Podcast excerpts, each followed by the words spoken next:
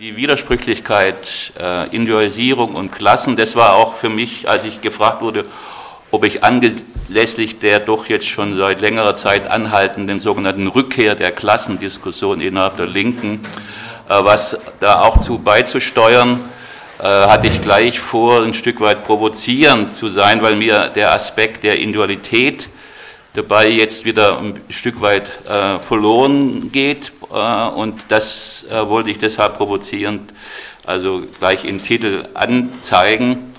Äh, und insgesamt werde ich in fünf Punkten versuchen, hier ein paar Ausführungen zu machen. Ich wollte einmal nochmal diese Diskussion einordnen, aus meiner Sicht, diese Rückkehr der Klassendiskussion. Dann wollte ich das kurz bei Marx geschichtlich verorten auch und dann drittens Schwerpunkt natürlich inhaltlich äh, sozusagen anhand des Kapitals und der Kritik der politischen Ökonomie.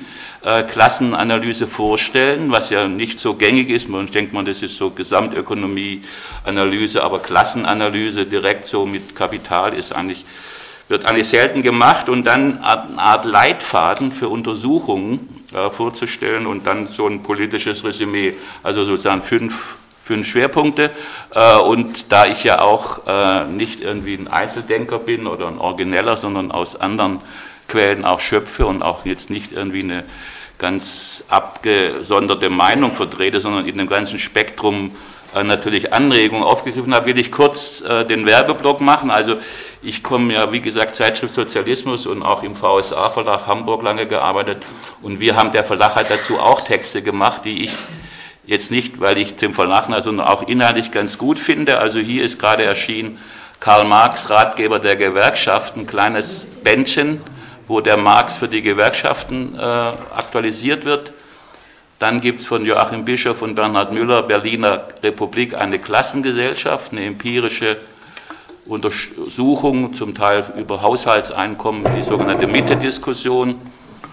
Und dann äh, von Joachim Bischof, Stefan Krüger und mir, wir hatten so ein Bändchen gemacht, Anatomie und Zukunft der bürgerlichen Gesellschaft. Das ist versucht, einigermaßen verständlich eine, eine Marx-Interpretation insgesamt vorzulegen.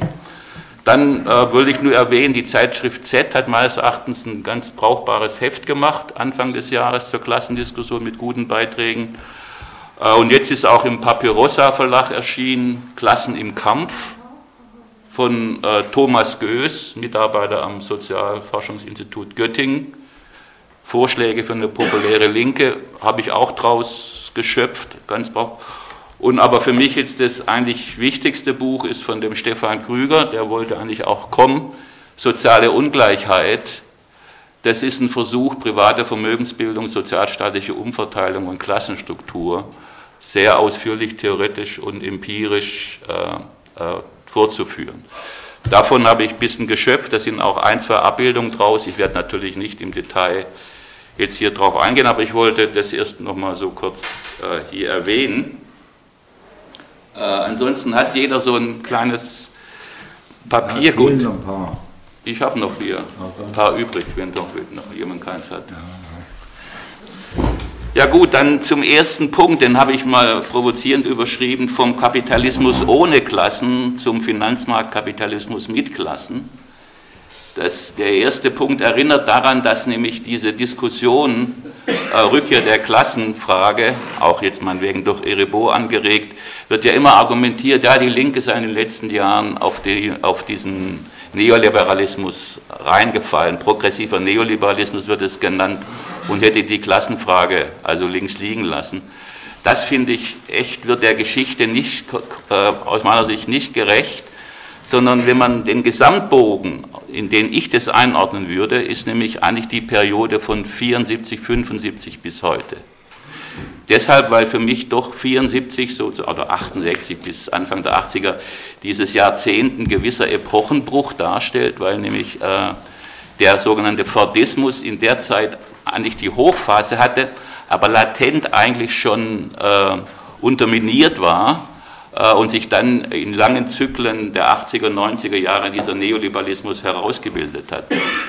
Aber in der Zeit wird immer argumentiert, war in den, in den 70er Jahren waren dann schon die ersten großen Klassenstudien, da war das noch ein Thema. Aber auch damals musste man sich schon immer, die Linke musste schon immer gegen das Argument äh, oder gegen die Vorstellung gute Argumente vorbringen, dass wir ja in der sozialen Marktwirtschaft leben, dass es äh, bergauf geht, große Lohnsteigerungen, ich erinnere Klunker, ja, ÖTV, über 10 Prozent Lohnsteigerungen und so weiter. Dann wurde vom Gewerkschaftsstaat damals gesprochen, also die Arbeiterbewegung war stark und mächtig. Ja. Neue Heimat hatte noch äh, große Bauten gemacht, 60er Jahre. Jetzt wird erinnert an das, äh, das schlimme Ende, ja, Ende der 60er Jahre, 50 Jahre Neuheimat. Also wenn man sich das alles nochmal vor Augen führt, da war das nicht so, dass das damals irgendwie eine große äh, Klassenkampfatmosphäre war, sondern äh, auch hier war erstmal sozusagen das Nachkriegsmodell äh, sehr attraktiv und ging dann in der Tat natürlich äh, Ende der 60er, mit, mit 70er Jahren kamen dann ja die ersten großen Arbeitskämpfe, Septemberstreiks äh, und so weiter, war natürlich dann sozusagen ein Knotenpunkt bis hin dann in die 80er Jahre äh, der große Kampf um die Arbeitszeitverkürzung, IG Metall und Druck, dann die große Diskussion um den Paragraph 116 im Arbeitsförderungsgesetz, um die äh, Streikfähigkeit zu unterminieren. Also das war schon dann der, die Begleitmusik. Theoretisch war aber so, dass ja der berühmte Text von Ulrich Beck von 84, ja, Individualisierung, Risikogesellschaft, dieser Text hatte ja schon die Botschaft, äh, wir sind in der Kapitalismus ohne Klassen. Es gibt keine Klassen mehr. Wir haben kulturelle Vielfalt und Entwicklung und die 80er Jahre waren dann ja äh, eine große Kulturentwicklung an, an, an städtischer Kultur, Individualität, dann gab es Zeitdiagnosen, wir leben in der Erlebnisgesellschaft und wir kommen in die Kommunikationsgesellschaft und in die postindustrielle Gesellschaft.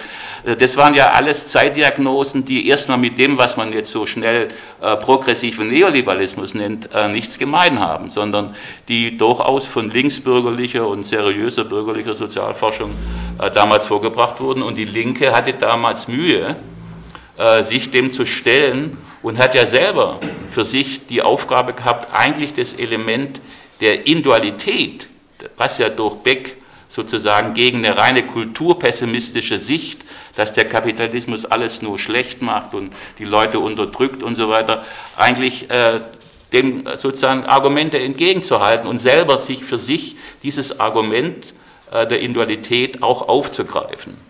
Äh, und das sozusagen charakterisiert eigentlich diesen, diesen ganzen äh, Prozess. Äh, und erst dann in den 90er Jahren, also auch noch vor Schröder und Rot-Grün, gab es da sozusagen gewisse Brüche. Und selbst 98, wenn man sich erinnert an Rot-Grün an die Wahl kam, war das erstmal für viele Linke ein großer Aufbruch. Ja, es war ein Durchbruch und wurde gesagt, so jetzt ist da eine progressive Formation dran. Äh, und erst so langsam hat sich dann herausgestellt, dass dieses Konzept der sogenannten neuen Mitte, auch sagt sich ein klassenanalytischer Begriff, äh, sozusagen, dass das also nicht tragfähig war, sondern ich erinnere, wo man wegen Habermas damals schon gesagt hat, hier Thatcher, Blair, das ist kein großer Unterschied und die Sozialdemokratie, die lässt sich da auf eine Struktur ein, die also nur zum, äh, zur Problematik äh, werden kann und zum Niedergang, was dann ja auch eingetreten ist.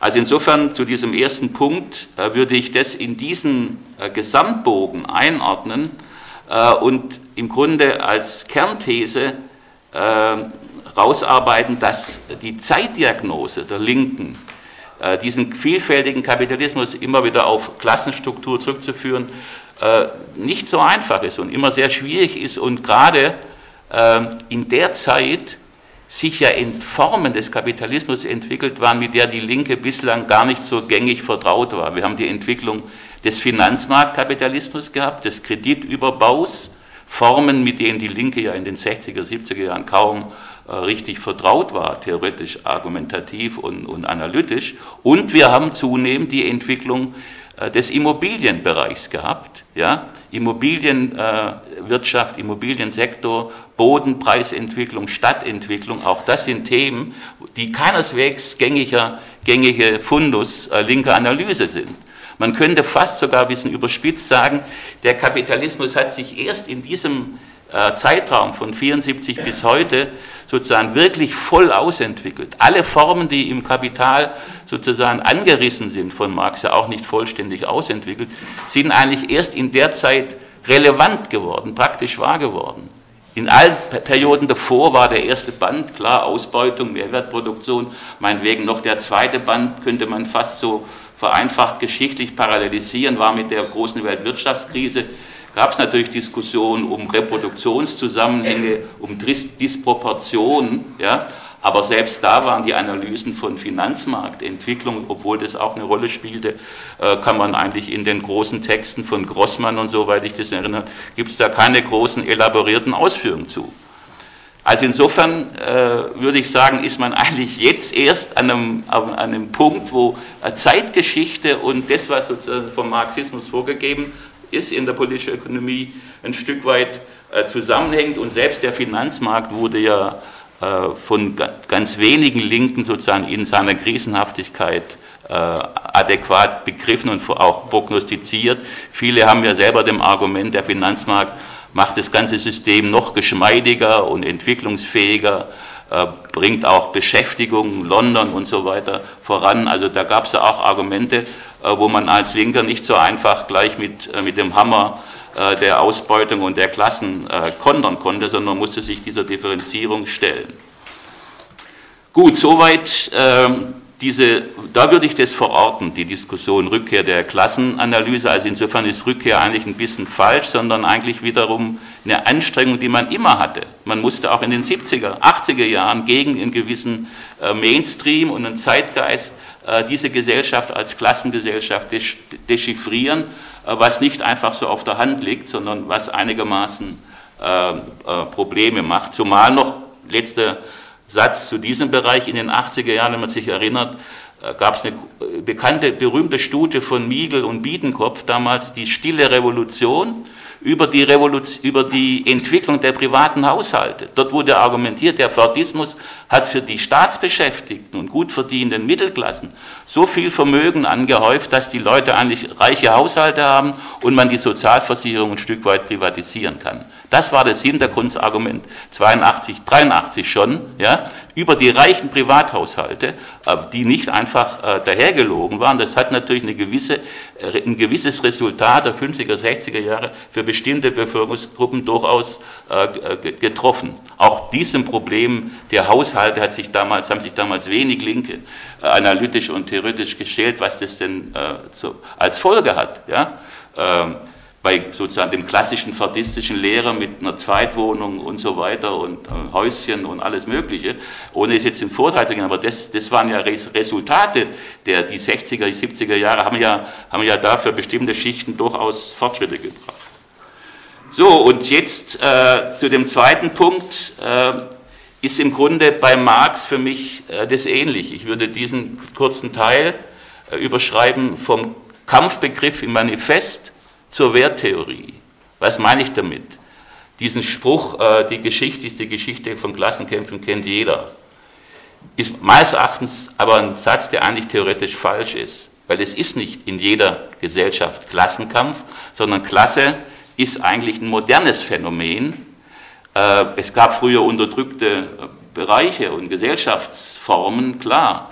Aber in dem Sinne Klasse, und das führt mich hier zum ersten Zitat, das habe ich hier äh, bei diesen Marx-Zitaten 1 von 1852 nochmal äh, aufge, aufgenommen.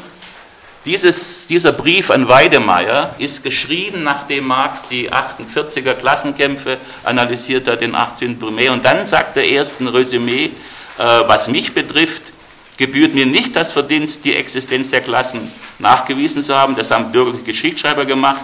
Ich habe neu praktisch gemacht, die ökonomische Anatomie derselben, nachzuweisen, dass die Existenz an bloß bestimmte historische Entwicklungsphasen geknüpft ist. Das würde ich eben jetzt so interpretieren, dass das die moderne bürgerliche Gesellschaft meint, wo sozusagen Bevölkerungsgruppen über die Reproduktion von Wertschöpfung sozusagen eine bestimmte Gemeinsamkeit ausüben rebellierende Gesellschaftsgruppen vorher, die sind zum Teil über religiöse Wertsysteme, über moralische Ökonomien, über äh, politische Kämpfe, feudale Attacken gegen äh, die, die Feudalreichtum und so weiter, aber nicht in dem Sinne äh, über eine, über eine äh, sozusagen ökonomische Reproduktionszusammenhang her. Und insofern ist es dann äh, interessant, dass Marx damals die ganzen Klassenanalysen äh, der Frankreich-Schriften basieren alle auf einer nicht ausgeführten ökonomischen, politischen Ökonomiesystem. Marx hat damals zwar sich in Manuskripten mit der politischen Ökonomie, aber selber noch keinerlei Kapitalentwürfe gehabt. Das heißt, im Grunde sind die ganzen auch strategischen Thesen, die die Linke immer gerne rezipiert aus diesen Schriften, sind eigentlich nicht ökonomietheoretisch und kritisch fundiert. Sondern das beginnt dann erst 1857, 58 mit den berühmten Grundrissen und dann später dem Kapital. Und witzigerweise beginnen die Grundrisse, hier, deshalb habe ich das nochmal aufgenommen, mit einem Zitat, wo das Element des Individuums im Zentrum zunächst mal steht. In dieser Gesellschaft der freien Konkurrenz erscheint der Einzelne losgelöst von äh, Naturbanden und begrenzten Konglomeraten. Das meint sozusagen äh, vor, vorbürgerliche Formen. Natürlich waren die Bauern war der, der Bauer war auch ein, in dem Sinne ein Individuum, aber er war immer Teil von einem Konglomerat dieser Bauerngemeinden, dieser rebellierenden Formen und nicht in dem Sinne ein Einzelakteur. Ja? Äh, und das ist sozusagen für Marx erstmal der Ausgangspunkt. Hier erst im 18. Jahrhundert der bürgerlichen Gesellschaft äh, ist der Einzelne äh, ist gegenüber der Gesellschaft, wo die Gesellschaft für ihn nur bloßes Mittel für Reproduktion ist. Und dann beginnt praktisch die Kapitalstudie ganz normal. Wenn wir ein gegebenes Land politisch, ökonomisch betrachten, haben wir die Bevölkerung, Verteilung, Klassen, Stadt, Land, See. Das heißt, hier ist im Grunde ein Arbeitsprogramm formuliert, was Marx dann in, in Schrittweise sozusagen versucht einzulösen. Dann kommt hier mit rein, das ist ganz wichtig, äh, eigentlich dann für diesen Zusammenhang, dass Marx sich immer an dem Problem hier reibt, dass äh, diese ganze Abhängigkeit im Kapitalismus äh, gleichzeitig mit einer Sphäre einhergeht, wo die Subjekte alle freie Warenverkäufer und Warenbesitzer sind. Und das ist nicht einfach Lug und Trug, das ist eine reelle Lebenssphäre. Geld ja, befreit im Grunde Subjekte aus traditionellen äh, Regelhaftigkeiten und, und, Abhängigkeiten und macht sie zu einem freien äh, Subjekt. Insofern ist das Geld an sich auch sozusagen eine durchaus äh, modernisierende und emanzipative Form, gibt es geschichtlich schon vorher, aber in der Form für den doppelt freien Lohnarbeiter gewinnt diese Mächtigkeit äh, erst im, im Kapitalismus. Und das ist hier auch nochmal kurz aufgeführt in dem nächsten Marx-Zitat. Andererseits liegt es in der Bestimmung des Geldverhältnisses, dass in den einfach gefassten Geldverhältnissen alle immanenten Gegensätze ausgelöscht erscheinen. Und nach dieser Seite wird wieder zu ihm geflüchtet von der bürgerlichen Demokratie. Das meint also, dass dann immer in Krisenzeiten natürlich auch die bürgerliche äh, Diskurse gerne an diese einfachen Äquivalenzverhältnisse appellieren und um sozusagen Krisen und Ungerechtigkeiten abzuwehren und äh, Rebellion. Marx aber daraus den Schluss zieht, das ist jetzt wichtig für mich, dass er sagt, dass die ökonomischen, äh, hier hintere Seite Formbestimmung, die Bestimmung ist, worin sie dem Verkehrsverhältnis zueinander stehen, der Indikator ihrer gesellschaftlichen Funktion und Beziehung zueinander. Diese Aussage, dass die ökonomische Form der Indikator ist, das ist meines Erachtens der Ausgangspunkt für eine, für eine marxistische Klassenanalyse, die versucht, die Stellung von Subjekten komplett anhand von ökonomischen Formbestimmungen, da komme ich noch drauf, was das ist, zu entwickeln und nicht einfach, wie meinetwegen die gängige Lenin-Definition, die eben sagt, ja gut, es sind große Gruppen, äh, die keine Produktionsmittel haben, äh, das finde ich zu, zu grobschlächtig. Das sind einfache äh, Zusammenhänge und dadurch ist keine Differenzierung möglich. Das kommt jetzt im Folgenden dann äh, noch gleich. Das ist dann wäre jetzt der Übergang äh, zu dem äh, dritten Punkt,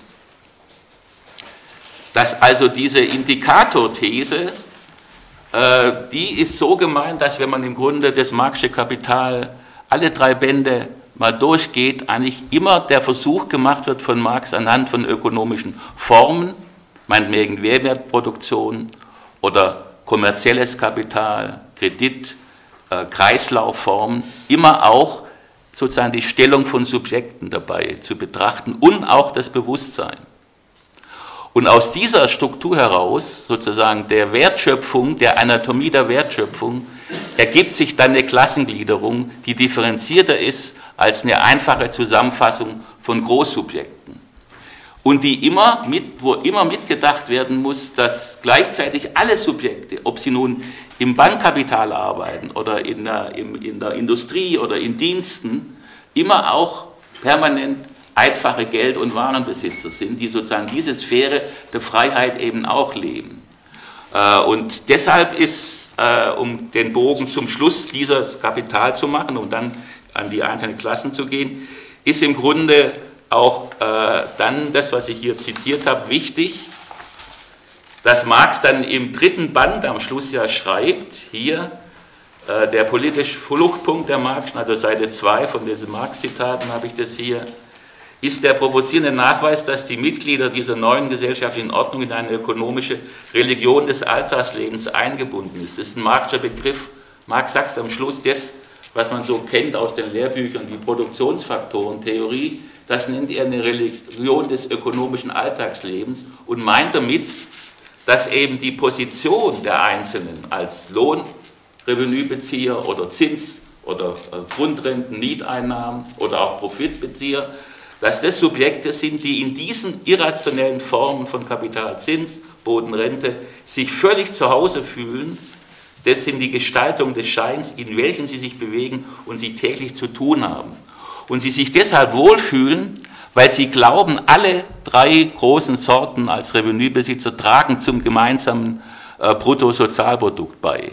Und dadurch ist ja ihre Rolle als Abhängige äh, gar nicht benannt, sondern jeder in der Gesellschaft kann sich als Beitragender zum Gemeinwohl fühlen. Ja? Und das ist ein Schein, der, der aber sich ergibt sozusagen aus dieser äh, Wertproduktionsstruktur heraus. Das will ich jetzt im Einzelnen nicht vertiefen, kann man in der Diskussion machen.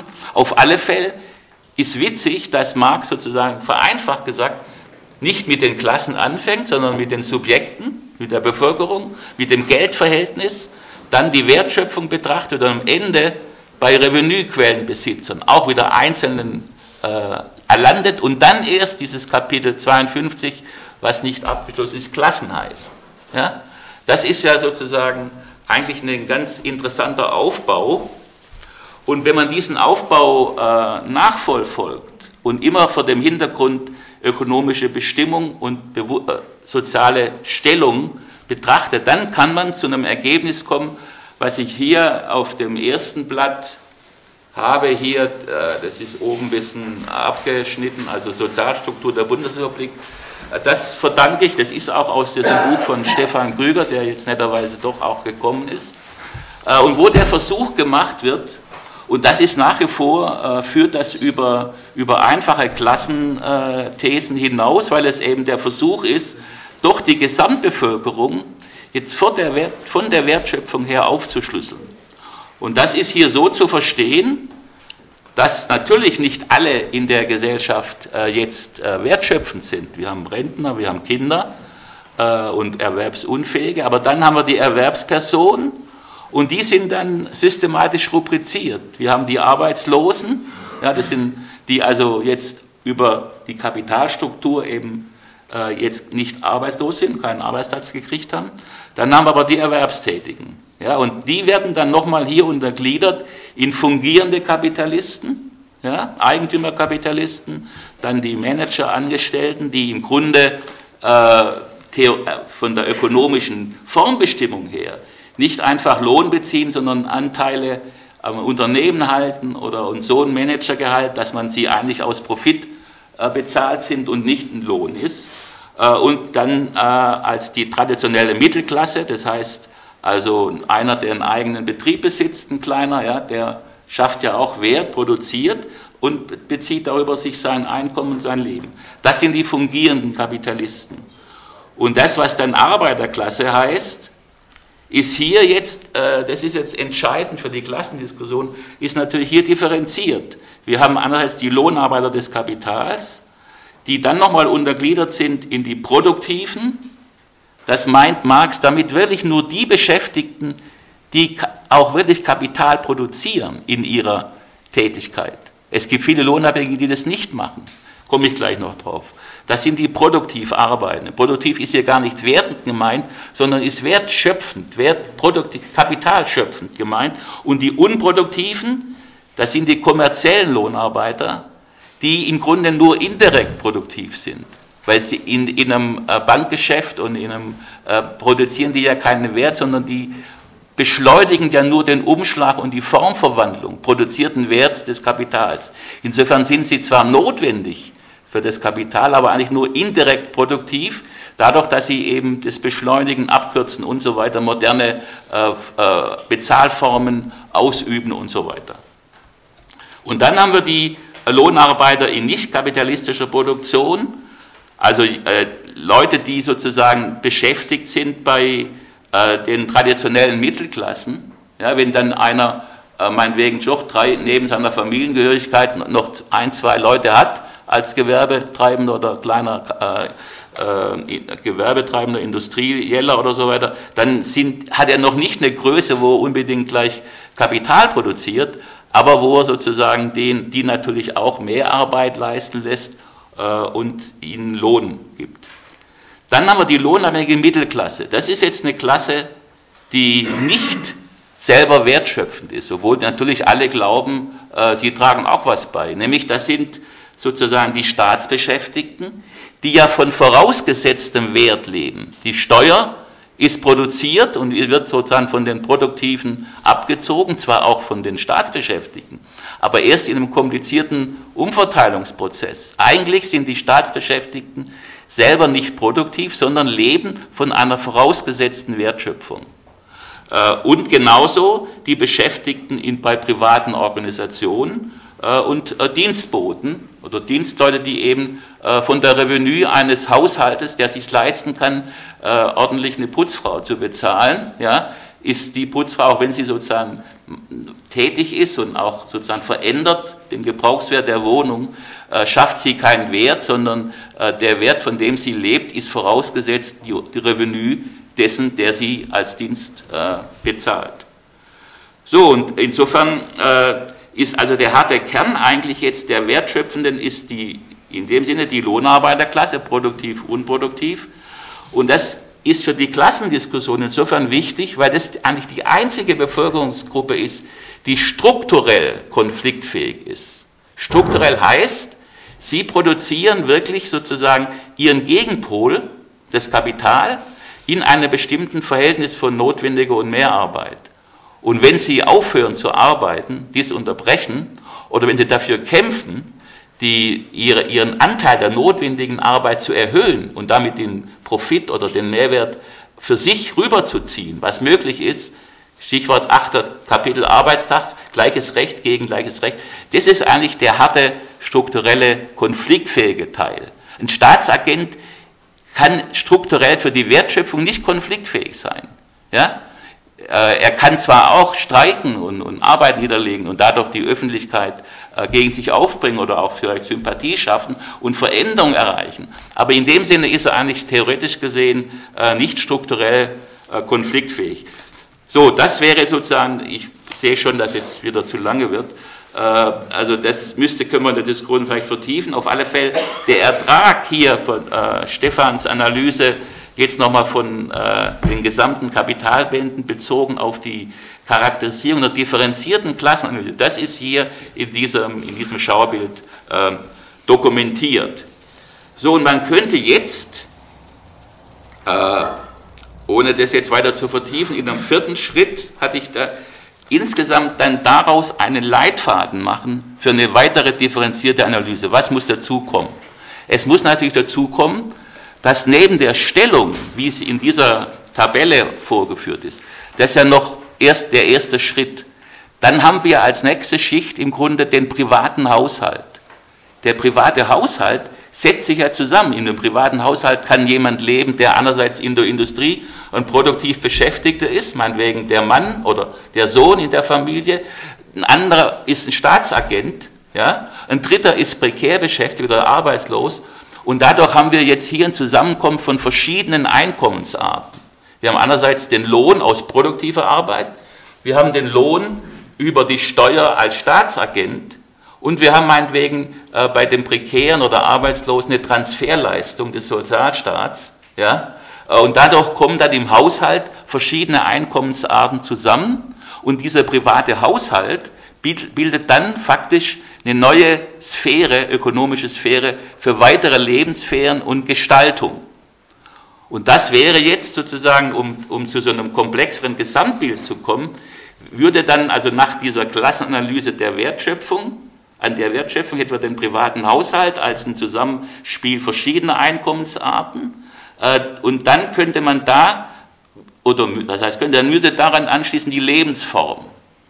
Zum Beispiel die Familie, die ja nicht heute mehr, äh, ist ja nicht die gängige, die differenziert sich auch schon, aber die Lebensform, die jetzt sozusagen neben den ökonomischen Ressourcen andere Ressourcen noch bereitstellt.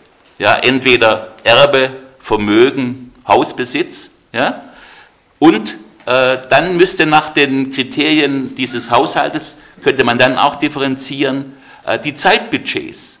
Weil Geld und Zeit hängen ja zusammen. Das ist ja die, im Grunde müsste man auch den Marxischen, die Marxische Kapitallektüre im Grunde in eine Zeit, äh, in eine Zeitvorstellung umsetzen. Es geht immer hier um, um Zeit. Kann, die Ausbeutung ist im Grunde, finde ich, zu einseitig moralisch äh, besetzt. Es geht darum, dass es hier um, um, um Zeitkämpfe geht. Ja, dass eben jemand, der produktiv tätig ist, Marx sagt, das ist ein Pech für den, der, der kann nur arbeiten, wenn er gleichzeitig eben mehr Arbeit leistet, die ihm nicht, die nicht ihn, er kann im Kampf die Mehrarbeit für sich zum Teil gewinnen, aber nicht komplett. Und dadurch sind, ist, und die Zeit wiederum, das Zeitbudget, ist, wie Marx schön sagt, Raum für Entwicklung von Individualität. Zeit ist die Voraussetzung, freie Zeit ist die Voraussetzung für Bildung, für Bildung von Genüssen und so weiter. Insofern ist eigentlich der Dreischritt sozusagen Abhängigkeit in der Wertschöpfung, privater Haushalt, Familie, äh, Zeitbudget, äh, Gestaltungsformen und damit Partizipation an den Möglichkeiten der Gesellschaft. Das wäre eigentlich der Ertrag einer Klassenanalyse, die dann zeigen kann, äh, wie im Grunde das zugrunde liegende bewegende Prinzip der Wertschöpfung, was über Kapital und andere Faktoren, das muss jetzt hier nicht ausgeführt werden, äh, mit bestimmtes Krise, Ausland und so weiter, Stellung auf dem Weltmarkt, spielt alles eine Rolle rein. Sozusagen, aber eigentlich ist das der, der Hintergrund, der nicht gesehen wird. Und äh, was man sieht, sind die Haushalte, die Familien, die Ressourcen. Äh, und wenn man aber die Klassenanalyse nutzen will, dann ist es genau der Punkt, der in dem Marx-Zitat erwähnt wurde, die Bewegung der Klassen. Bewegung meint Marx hier nicht einfach so schnell der Klassenkampf und so, sondern Bewegung meint im Grunde äh, zu sehen, über welche Faktoren die Position von Subjekten, ihre Lebensgestaltung und ihre Möglichkeiten äh, bestimmt ist. Das ist die Bewegung, die Marx hier meint und nicht einfach gleich äh, der Klassenkampf. So, und insofern habe ich dann hier als weiteres Zitat auf Seite 3 äh, mit dem proportionellen Arbeitslohn eigentlich nur, das will ich jetzt hier nicht vorlesen, äh, nur nochmal ein Hinweis, dass also mit einer einfachen Verelendungstheorie und so, das überhaupt nicht erfasst wird. Marx ist kein Verelendungstheoretiker, im Gegenteil, Marx ist ein, ein, ein Theoretiker, der zeigt, dass dieser Kapitalismus gerade durch diese Struktur der Wertschöpfung äh, enorm äh, dynamisch ist und auch Subjekte dynamisiert und voranbringt. Und das ist dann hier in diesem Punkt Subjektivierung der Arbeit äh, gemeint und auch in diesem Zitat Arbeit und Tätigkeit. Also bei dieser Subjektivierung der Arbeit erinnere ich nur, dass im ersten Band, ja, im Industriekapitel, wo alle nur Ausbeutung und äh, wie schlimm, da steht auch, dass, Marx, dass das Kapital das total entwickelte Individuum schafft. Ja? Also durch Wissenschaft, durch Partizipation an Produktivkräften, die, die Subjekte auch in der Arbeit äh, nicht einfach nur äh, subaltern bleiben, unterdrückt werden. Und dann, vielleicht noch wichtiger, im Folgenden, in diesem Punkt, äh, es ist nicht mehr der Arbeiter, Seite 4, der modifizierte Naturgegenstände zwischen sich und den Natur stellt, sondern er tritt neben den Produktionsprozess. Er regelt ihn über die Aneignung der allgemeinen Produktivkraft, Da würde ich sagen, Bildung, meint Marx damit, die eigene Produktivkraft, sein Bildungsvermögen, dann sein Verständnis der Natur. Da haben wir heute mit äh, Friday for Future ein, ein, hervorragendes Beispiel, wie eine junge Generation sich das Wissen der Gesellschaft und die Produktivkraft, die dahinter steht, in, die, in den Protestformen zu eigen macht. Im Grunde so wie die 68er äh, sozusagen die, die Bildungskatastrophe, den Rückstand der Bildung äh, für sich als Produktivkraft entdeckt und gegen äh, die Eliten und die Gesellschaft wendet und damit einen Fortschritt erzeugt. Das steht dahinter. Und das Dritte, Beherrschung durch sein Dasein als Gesellschaftskörper. Da würde ich sagen, ist, sieht Marx ganz weit voraus, das, was man mit General Intellect dann bei Marx auch nennt, dass im Grunde die Verbindung von den Subjekten zum Gemeinwesen eigentlich enger wird. Wir haben heute, das ist ja im Grunde der Kern der Debatte um Internet und, und so weiter, die Kommunikationsformen des, äh, gesamtgesellschaftlich, ja, die werden sozusagen so dynamisiert und so eng geschlossen, dass die Gesellschaft natürlich selber sich fragen muss, wie wollen wir das haben, wie wollen wir das regeln, wenn wir nicht subaltern bleiben wollen. Also diese drei Elemente sind hier angesprochen und im unteren Arbeit und Tätigkeit finde ich ein wichtiger Gesichtspunkt ist angesprochen, dass Marx auch sieht, dass die Partizipation an der freien Zeit den Besitzer in ein anderes Subjekt verwandelt und als dies andere Subjekt tritt er wiederum in den Produktionsprozess zurück. Das würde ich so übersetzen in, für die heutige Verhältnisse, dass heute Subjekte, gerade hängt auch mit der Zeit, wenn sie sozusagen Freiräume haben, sich jenseits der Beschäftigung fortbilden und ihr Wissen in die Produktion, in die Fabrik, in die Büros zurücktragen und sagen, so wie wir hier arbeiten, geht das nicht. Ja? Das ist unökologisch, ergonomisch stehen die Arbeitsplätze schlecht. Das heißt, ein Wissen von außerhalb der Arbeit zurück spielt in die Produktion äh, und dadurch widerstandsfähig äh, und Veränderung macht. Und das Ganze ist eben, äh, wenn ich sozusagen diese Wertschöpfung dynamisch fasse als Zeitbudgets, die verteilt werden, die man auch ändern kann im Kampf, gewinnen kann, äh, dann gewinnt man so eine Gesamtbetrachtung äh, über Subjektivität äh, und den Produktionsprozess.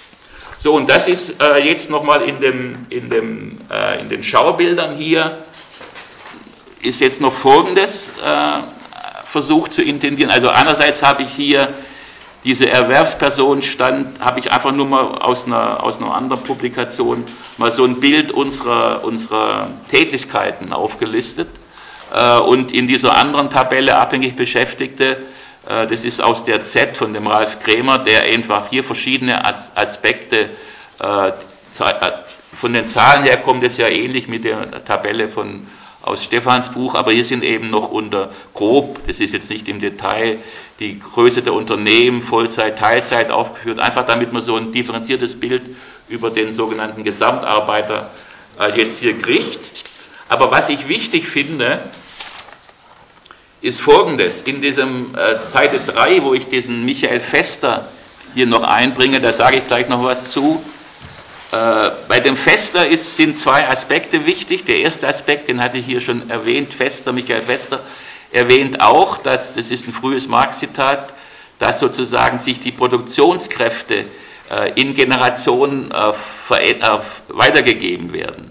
Und dadurch im Grunde auch das Element, dass die, die, die folgende jüngere Generation im Grunde Produktivkräfte der Älteren übernimmt äh, und sie äh, weiterentwickelt und dann auch, wie gesagt, jetzt bei dieser Jugendbewegung, Jugendprotesten äh, kritisch wendet und kämpferisch. Marx hat die Entwicklung auch antizipiert. Es gibt hier eine schöne Stelle, dass die Schöpfung, Befriedigung neuer aus der Gesellschaft selbst hervorgehender Bedürfnisse äh, sozusagen äh, ein Zug des Kapitalismus ist. Was heißt das? Damit sagt Marx faktisch, modern gesprochen, dass die Anteil der industriellen Tätigkeit zurückgeht und neue, aus der Gesellschaft erwachsene Bedürfnisse entstehen. Und das würde ich jetzt vereinfacht gesagt mit kulturell, soziokulturellen Diensten übersetzen. Das heißt, die Gesellschaft ist so reich, dass sie jetzt Bildungsinstitutionen, Gesundheitswesen ausbauen kann. Äh, und das sieht man, und deshalb die äh, Abbildung auch vorne, private Konsumausgaben sozusagen hier kann man von der, von der Gegenseite des Haushaltes und seiner Ausgaben her sehen, was das bedeutet. Ja, wir haben natürlich hier die Nahrungsmittel äh, äh, sind zurückgegangen, aber äh, die Gesundheitspflege hat zugenommen. Ja, das heißt, sind ja, wenn ich das so konsumiere, muss das ja produziert sein. Das heißt, der Arbeitskörper, der mir das zur Verfügung stellt, hat sich gewandelt. Der ist nicht deindustrialisiert, das ist völlig Quatsch, aber äh, der Anteil der Industriearbeiter ist natürlich äh, wesentlich äh, zurückgegangen zugunsten dieser Beschäftigten. Und die Klassenanalyse jetzt, die da drüber liegt, wäre eben zu fragen, ja, wo sind jetzt die Beschäftigten in der Gesundheitspflege äh, äh, verankert? Und da ist natürlich ein Unterschied, ob einer bei einer privaten Klinik Fresenius arbeitet oder in einem kirchlichen oder staatlichen Krankenhaus. Wer theoretisch. Ob das jetzt sozusagen dann von bewusstseinsmäßig äh, anders ist, das, müsste, das ist natürlich die harte Diskussion. Und nur dann kann sich überhaupt der Ertrag von einer werttheoretischen Fundierung von Klassenanalyse zeigen, ob ich darüber auch unterschiedliche Bewusstseinsformen von einzelnen Bevölkerungsteilen erfassen kann. Sonst ist es im Grunde la pour la, eigentlich Werttheorie, sondern sie muss schon den Dreischritt von der ökonomischen Stellung, den Beziehungen und dem Bewusstsein hinkriegen. Äh, und äh, das wird sie sich eben hier äh, jetzt zeigen. Und wenn dieser Leitfaden ja, bin in der Zeit. Dieser Leitfaden wäre dann eben noch zu ergänzen. Also wir hatten die, die, die, Anatomie der Klassen über die Wertschöpfung, dann hatten wir den privaten Haushalt, die Familienformen, das Zeitbudget und das könnte jetzt noch fortgeführt werden in sogenannte äh, Milieustudien. Und dafür steht dieser Michael Fester, der ist ja sozusagen, äh, hat ja so einen Ansatz, dass er versucht, gar nicht gegen die Klassenanalyse, sondern als Ergänzung und Differenzierung diese Milieustudien zu machen. Und die habe ich jetzt hier nicht abgebildet, sondern ich habe auf der Rückseite zunächst mal nochmal einen Ansatzpunkt von ihm, den ich auch ganz, äh, ganz plastisch finde, dass er die beruflichen Arbeitsarten und Arbeitsteilung nimmt und die sozusagen zeigt, welche große Veränderung die durchmacht. Und die drei wichtigen Veränderungen sind hier eben höhere Qualifizierung, das ist sozusagen diese Bildungskraft des Subjekts und äh, der, der, Produktion, die ja durch Innovation, durch Produktivkraft, Umwälzung das Material schafft für Innovation und für naturwissenschaftliche Erkenntnisse, die dann von den Subjekten angeeignet werden können. Das führt zur Höherqualifizierung. Dann haben wir hier eine Tertiarisierung. Das ist also der Prozess, äh, der sich äh, ergibt durch die Relativierung der industriellen Massenproduktion und der Entstehung äh, gesellschaftlicher Bedürfnisse. Und Feminisierung, das ist in einer anderen Abbildung, das habe ich jetzt hier aus Zeitgründen und so erstmal nicht und Überfrachtung habe ich das jetzt weggelassen. Und die Tabelle ist insofern einfach zu lesen. Es steht hier zwar in dieser Legende was mit Grau unterlegt, aber man kann es einfach so lesen, dass überall da, wo ein Plus steht, ja, das, äh, das trifft die Höherqualifizierung. Und alles, was äh, kursiv geschrieben ist, die Arbeitsarten, das sind sozusagen Tertiarisierungsprozesse. Also ich habe jetzt die, die, das, was hier mit Grau unterlegt, das konnte ich jetzt nicht deutlich machen, aber das ist praktisch damit ab, abgegolten. Das kann, könnt ihr in Ruhe für euch nach Hause nehmen, aber das ist also von Michael Fester und das finde ich eben so ein ganz gutes Link sozusagen anhand der, der wenn ich da ausgehe von dieser ersten Tabelle äh, mit den Klassen, dann habe ich jetzt hier eine, über die berufliche Arbeitsteilung auch eine Dynamik drin, eine Veränderung. Äh, und das wäre dann der Übergang zu detaillierteren Milieustudien äh, und dann natürlich auch dem politischen Feld. Na gut, und damit komme ich jetzt zum, zum Schluss, äh, zu dem politischen Ertrag. Das ist natürlich jetzt alles ein bisschen doch hektisch und knapp, habe mich doch verschätzt von der Zeit. Aber es ist aus meiner Sicht ist der Ertrag eben der, dass äh, man äh, über diese, wenn man diesen Leitfaden ausführen würde, ja, dann könnte man jetzt die gegenwärtigen äh, Diskussionen, äh, finde ich, besser einordnen und müsste nicht einfach plädieren, wie viele Linke machen, es muss mehr Klassenkampf her oder mehr Klassen, sondern ich würde sagen, das Neue ist, dass es heute nur noch eine Verbindung geben kann zwischen einem Klassenkampf, der sich jetzt über die Wertschöpfungsanatomie ergibt, weil es ist natürlich strukturell konfliktfähig, Mehrarbeit, äh, Mehrwert ist natürlich nicht nur ein Ausbeutungsverhältnis, sondern ist ein Zeitverhältnis. Ja, es ist, ein Teil der Gesellschaft wird sozusagen, äh, wird von, von freier Zeit abgeschnitten, die eigentlich möglich ist. Ähm, und, aber allein auf dem Gebiet ist meines Erachtens der Kampf nicht zu gewinnen. Das habe ich illustriert äh, mit den Gewerkschaftszahlen. Ne, wenn man das mal gegeneinander hält, äh, die, die Mitgliederzahl der Gewerkschaften äh, und äh, die, den absoluten Zahlen äh, dieser Bevölkerungsgruppen äh, ist das ja, ist ja erschreckend. Ne? Die Tendenz. Aber ja gut, die Tendenz, das müsste jetzt noch differenziert werden, ob sie jetzt gerade sozusagen ein Punkt ist, wo es eventuell sich umkehrt. Aber die absoluten Zahlen äh, sind doch schwierig und die sind aber wichtig, wenn ich sage, dass ich sozusagen diese äh, Wertschöpfungsstruktur, die muss ich ja sprachlich deuten äh, in die Öffentlichkeit. Und die Gewerkschaften sind eigentlich die erste Organisation, die die Lage von Lohnabhängigen äh, deuten kann. Sie sind am nächsten dran, sie sind eigentlich eine urdemokratische Struktur und sie haben die Aufgabe, faktisch eine ökonomische Position in eine, in eine Sozialität zu übersetzen und nicht einfach in Fachdiskurse äh, von irgendwelchen äh, BWL- und VWL-Fachleuten der Gewerkschaft, die dann bei Tarifverhandlungen äh, im Fernsehen nur mit Zahlen um sich schmeißen und nicht deutlich machen können, um welche soziale Verhältnisse und Qualität es dabei geht. Und die heutige Chance wäre, äh, dass es eine Verbindung gibt zwischen diesen Kämpfen aus dem sozusagen Wertschöpfungszusammenhang heraus und der Zivilgesellschaft. Und Zivilgesellschaft meint in dem Fall das, dass genau die Zunahme von sozialkulturellen Diensten, von Bildungsbereichen, das sind ja Elemente der, der, der zentralen, der, der Zivilgesellschaft. Deshalb kann heute, wenn die Pflegekräfte oder die Erzieherinnen in Baden-Württemberg streiken bei über Verdi, dann ist das eine, eine, Möglichkeit, einen Arbeitskampf zu verbinden mit einer gesamtgesellschaftlichen Debatte über unser Bedürfnis, gesamtes Bedürfnissystem. Wie wollen wir Bildung haben? Wie wollen wir Gesundheit haben? Wie wollen wir äh, andere kulturelle Bereiche organisieren. Äh, und damit wäre im Grunde äh, die, historisch zum ersten Mal, weil die Sachen eigentlich ausentwickelt sind. Ja, das meinte ich ja vorhin mit den 70er, 80er Jahren, dass wir heute alle Facetten des Kapitalismus, von der Wertschöpfung, von der Industrie, über den Finanzmarkt, die Kreditstrukturen, bis hin zur Grundrente, zum Immobiliensektor, zur Stadtentwicklung. Heute sind alle Probleme auf dem Tisch und hängen aber miteinander zusammen.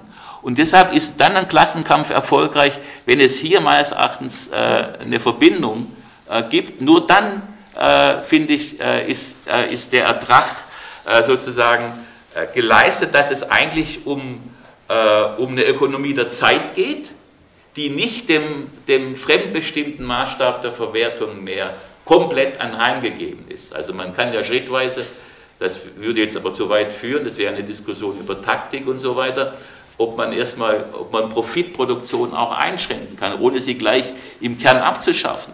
Ja, dass man Bereiche hat, die das machen, aber andere Bereiche rausnimmt und so weiter. Das würde aber alles sozusagen folgen aus, diesen, aus so einer differenzierten Klassenanalyse heraus. Und das war eigentlich jetzt mein, mein Plädoyer, dass ich finde, dass äh, die heutigen Interventionen so verdienstvoll sie sind, viele Texte, äh, den Markt nur plakativ nehmen mit dem Klassenbegriff, aber eigentlich die Herausforderung, das, was eingangs ja auch äh, Klaus gesagt hat, die Herausforderung, dass sich sozusagen die bürgerliche Gesellschaft eine, eine immanent durchgängige Doppelstruktur hat von Erzeugung von, eins, von moderner Individualität bei gleichzeitiger Abhängigkeit in Klassenverhältnissen die aber natürlich so nicht oberflächlich sichtbar sind. Die sind nicht so sichtbar wie in der frühindustriellen Zeit, wo natürlich äh, der Klassenkampf über eine Zivilisierung der Fabrik öffentlich war. Heute haben wir zum Teil, natürlich haben wir auch ganz schlechte Jobs. Wir haben aber moderne Fabriken, wir haben Gruppenarbeitsformen, wir haben moderne äh, äh, Bereiche. Und wir dürfen, die Linke darf nicht sozusagen immer den Fehler machen, dass sie einseitig wird dass sie jetzt sozusagen nur auf, auf, die, auf, das, auf das Elend des Kapitalismus wieder so berechtigt Wert legt, sie muss auch äh, den immanenten Zusammenhang immer parat haben, dass wir nach wie vor auch Entwicklung haben von Individualität. Und deshalb ist eine marxistische Kritik ist immer eine immanente Kritik, die den Widerspruch, äh, den Klaus am Anfang bin, permanent aushält und auch äh, theoretisch argumentativ äh, sozusagen bewegt und nicht einseitig, einseitig sozusagen entweder auf Ausbeutung nur setzt und damit vergisst die, die Komplexität der Gesamtreproduktion oder nur sozusagen das Resultat dieser Entwicklung nimmt und das Subjekt feiert. Sondern es, ist, es gilt, diese Spannung aufrechtzuerhalten, die aber eigentlich der Sache nach äh, im Marxischen äh, Kapital angelegt ist. Das Kapital kann gelesen werden als eine moderne Theorie äh, von sozusagen Individualisierung auf Basis äh, von Abhängigkeit und von Klassen.